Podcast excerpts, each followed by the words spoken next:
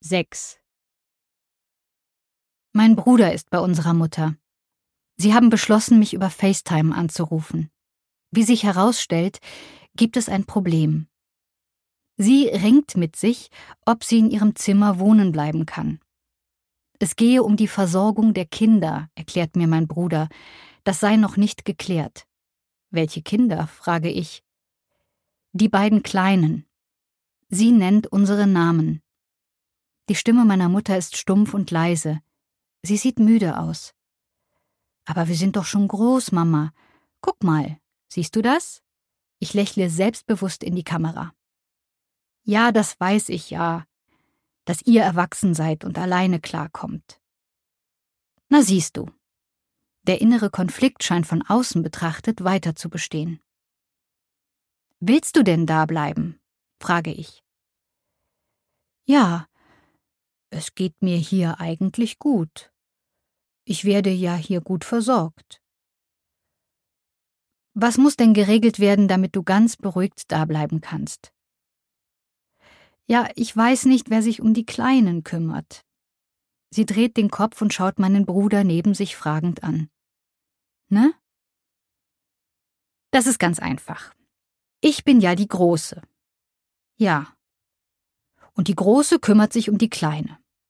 Und mein großer Bruder kümmert sich dann um den Kleinen. Und die Mama bleibt, wo sie ist, und sorgt dafür, dass es ihr gut geht. Ja, wenn das geht? Ganz sicher scheint sie sich noch nicht zu sein. Ja, das geht. Mein Bruder nutzt die Gelegenheit und wechselt das Thema. Er bietet ihr eine schöne Entspannungsmassage an. Am Rücken krabbeln, Mama, Sie willigt sofort ein, nickt und legt das Handy weg. Mein Bruder nimmt es hoch, grinst mich an, zwinkert und legt auf. Fünf Minuten später klingelt das Telefon. Es ist mein Bruder. Er teilt mir mit, dass meine Mutter gerade vorgeschlagen habe, dass sie mich doch mal anrufen könnten. Sie hätte lange nichts mehr von mir gehört. Sie möchte ohne Bild telefonieren. Wie geht es dir, Kind? Gut, Mama. Wir reden über den Sonnenschein und die ersten Frühlingsblumen. Sie erzählt, dass es ganz warm im Zimmer sei und dass sie es genieße, mal nicht zu frieren. Wir verabschieden uns und verabreden, am Abend noch einmal Gute Nacht zu sagen. Als die Dämmerung hereinbricht und elektrische Lampen nacheinander in den Fenstern das Tageslicht ersetzen, schicken wir uns Gute Nacht Küsse durchs Telefon. Jedes Schmatzgeräusch kommentiert sie. Angekommen, sagt sie dann und schmatzt zurück, bis wir beide die Lust an diesem Spiel verlieren. Das geht schon eine Weile jeden Abend so. Freitagmorgen, das Telefon klingelt. Die Pflegeeinrichtung. Meine Mutter sei während der morgendlichen Pflege dekompensiert. Sie habe Atemnot und klage über Schmerzen in der linken Brust. Der Pfleger sagt, er habe den Notarzt rufen müssen. Es bestehe der Verdacht auf Herzinfarkt. Er sagt es entschuldigend und klingt zerknirscht. Er weiß, was das in diesen Tagen bedeutet. Ich danke ihm und sage, dass er sich keine Sorgen machen solle. Er habe alles richtig gemacht. Er nennt mir den Namen des Krankenhauses, in das der Rettungswagen mit ihr fahren wird, und gibt mir die Nummer des Empfangs. Ich rufe sofort dort an und lasse mich mit der Notaufnahme verbinden. Ich sage, dass meine Mutter dement sei und hinterlasse meine Telefonnummer. Der aufnehmende Arzt werde mich nach der Erstuntersuchung anrufen und mir mitteilen, ob sie meine Mutter bei sich behalten oder in ein anderes Krankenhaus schicken würden. Sie hätten keine Kardiologie und den RTW eigentlich gebeten, weiterzufahren. Nach 45 Minuten ruft der behandelnde Arzt mich an und teilt mir mit, dass sich der Verdacht nicht bestätigt habe. Das Problem sei ihre Herzklappe. Sie brauche eigentlich eine neue. Im Augenblick habe sie aber viel Wasser in der Lunge und das müsse zuerst über mehrere Tage ausgeschwemmt werden. Erst dann könne man sich der Ursache zuwenden und sie in ein anderes Krankenhaus in die Kardiologie verlegen. Ich müsse ihm jetzt sagen, ob ich zwingend auf Reanimationsmaßnahmen bestehe.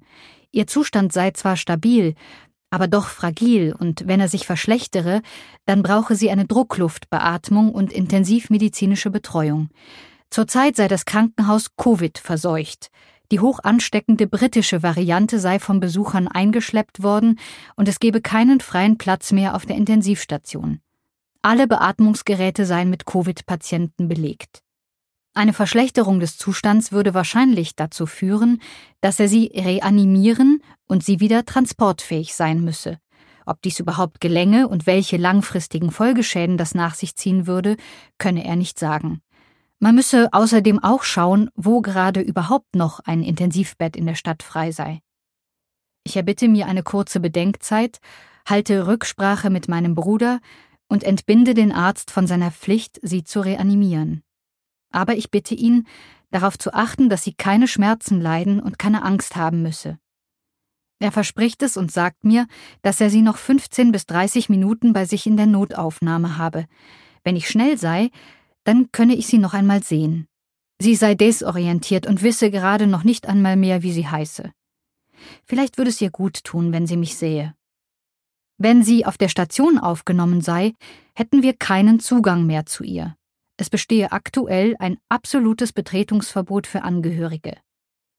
Ich sei negativ getestet, symptomfrei und in fünf Minuten da, sage ich, lege auf und renne los.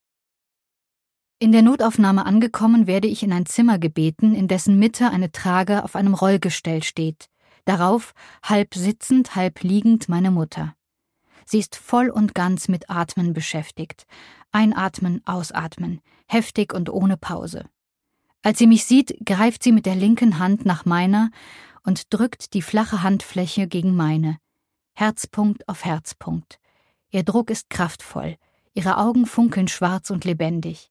Ihr weißgraues Haar glänzt auf eine mir unbegreifliche Weise. Duftig und frisch. Ich lege meine rechte Hand auf ihren Oberarm und streichle sie sanft. Dankbar schmiegt sie sich an. Kind, da haben wir noch mal Glück gehabt sagt sie, und ihr Gesicht ist faltenlos und strahlend. Sie wirkt zeitlos jung. Ich sehe es und verstehe es nicht. Wir haben Zeit, Abschied voneinander zu nehmen. Zeit, Danke zu sagen. Zeit, einander gegenseitig zu versichern, dass wir uns lieb haben. Zeit, den Arzt noch um eine Decke zu bitten und sie warm einzupacken.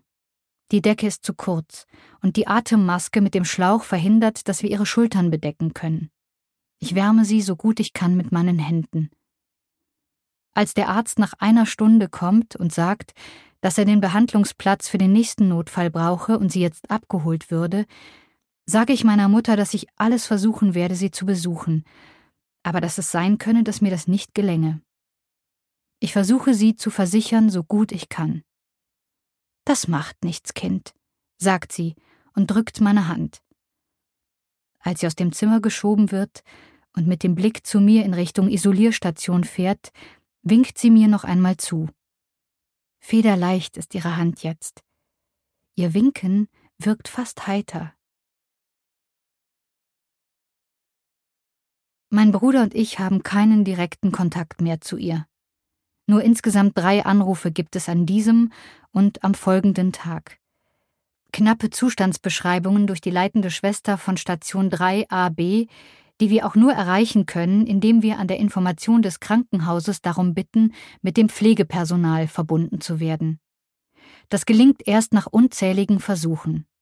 Das Besuchsverbot habe auf den Stationen längst zu einer Überlastung des Pflegepersonals durch unzählige telefonische Anfragen von Angehörigen geführt, erfahre ich.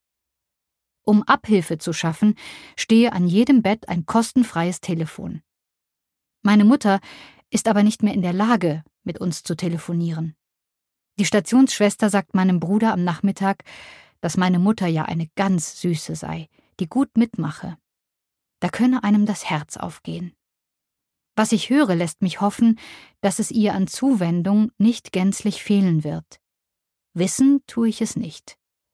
Ich habe kein Bild davon, wo sich meine Mutter befindet und wie. Ich höre, dass sie auf einem Dreibettzimmer liegt. Für meine Mutter ein Horrorszenario. Seit ich denken kann, war die Bedingung für ihr eigenes Wohlbefinden, ein Einzelzimmer zu bekommen. Bereits die Vorstellung, Intimbereiche wie Schlafraum und Bad mit fremden Menschen teilen und daraus entstehende Interessenskonflikte aushalten zu müssen, weckte in ihr üblicherweise Erinnerungen an Kriegszeit und Zwangsevakuierung, Mit all den Traumatisierungen, die sie als kleines Mädchen erlitten hatte. Es tut mir so leid, Mama. Ich kann es nicht ändern.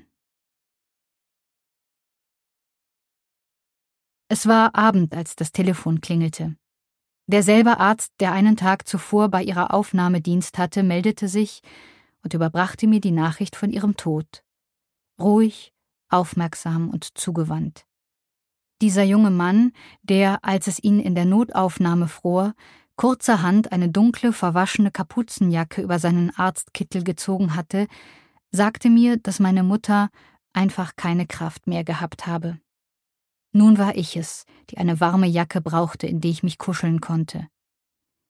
Er gestattete mir, mich nun auch von meiner toten Mutter zu verabschieden und öffnete mir wenig später die Tür zu einem versteckten Seiteneingang, durch den ich ins Krankenhaus hineinschlüpfen konnte.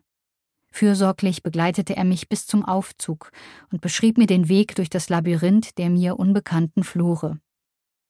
Oben nahm mich die Nachtschwester in Empfang es stellte sich heraus, dass sie meine Mutter schon in der vergangenen Nacht betreut hatte.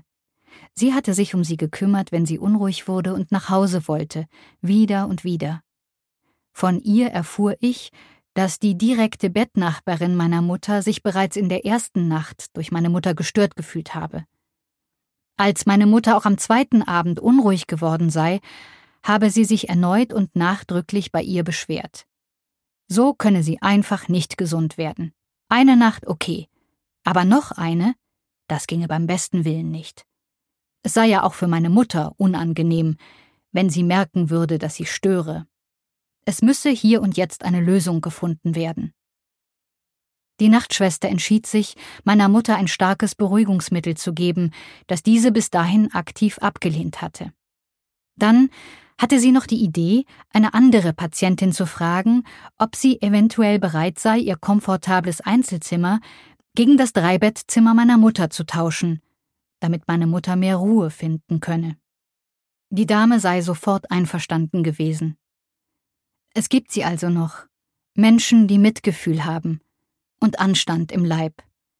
Ich weiß jetzt, dass es in meiner Stadt eine Frau gibt, die ebenfalls krank und dennoch bereit war, einen Vorteil zugunsten eines anderen Menschen aufzugeben, und das in Zeiten und an einem Ort mit hoher Ansteckungsgefahr durch ein möglicherweise todbringendes Virus. Das ist tröstlich.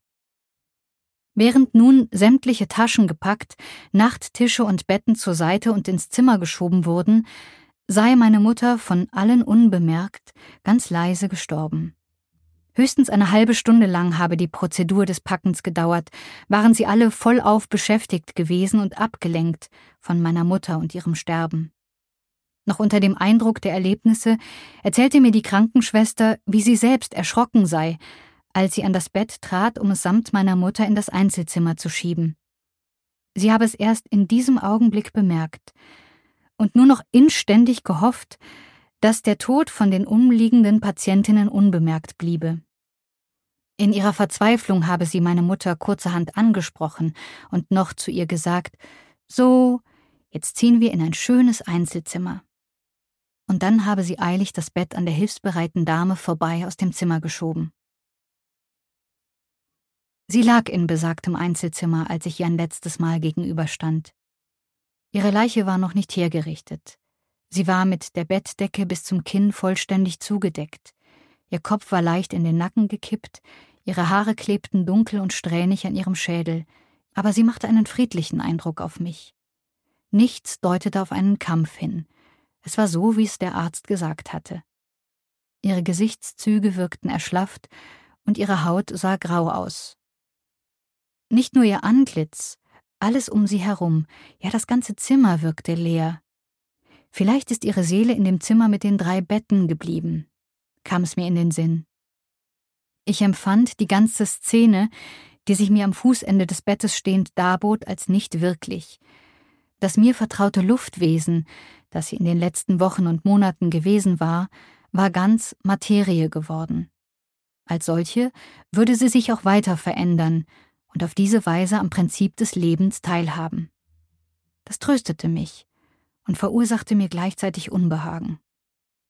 Sie war tatsächlich auf eine andere Seite gewechselt, auf die der Lehre.